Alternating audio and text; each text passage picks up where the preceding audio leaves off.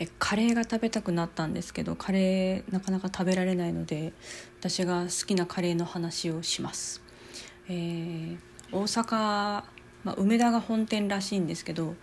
ピッコロっていうチェーン店がありましてそこのカレーが濃厚でめちゃくちゃ美味しいんです。多分ファンの方たくさんいらっしゃると思うんですけどで私が難波で働いてる時に、えー、昔ね生で働いてた時に、えー、そこにピッコロがあったんですよ。でもカレースタンドみたいな感じで忙しい人がもうさっと寄ってさっと食べて帰れるようなそういうスタイルのお店だったんですけど、カツカレーが好きでやっぱ仕事してお腹減ってるからこうがっつりなんか濃厚で、えー、その油っ気があるもの食べたくなることが多かったんでカツカレーをよく頼んでたんです。やっぱ美味しいんですよその濃厚なルーがその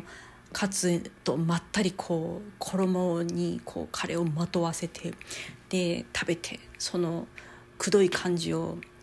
ご飯でこう洗い流すみたいなもうやみつきになって本当にそこのカレーは一度食べたら、まあ、3日ぐらいは通うような美味しさなんですよ。で、まあ、大好きで通ってたんですけど、まあ、あの場所柄あのいろんな国の方がアルバイトで入ることが多くなってきてでカツカレーのカツって普通普通かどうか分かんないけどあの縦に切ってるじゃないですか6等分ぐらい、まあ、カツのサイズにもよりますけど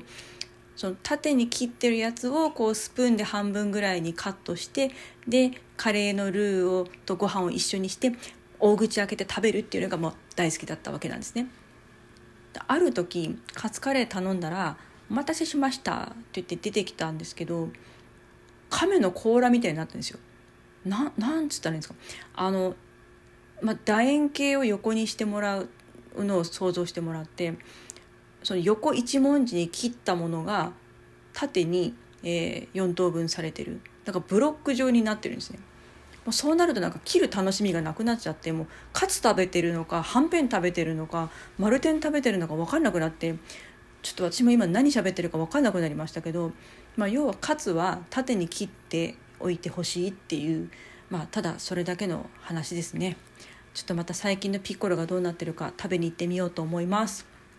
えー、ちょっと、まあ、カレー食べたくなったな。皆さんも美味しいカレー食べてくださいね。ではそろそろ3分経つので今日はここでおしまいにします。また次回。さようなら。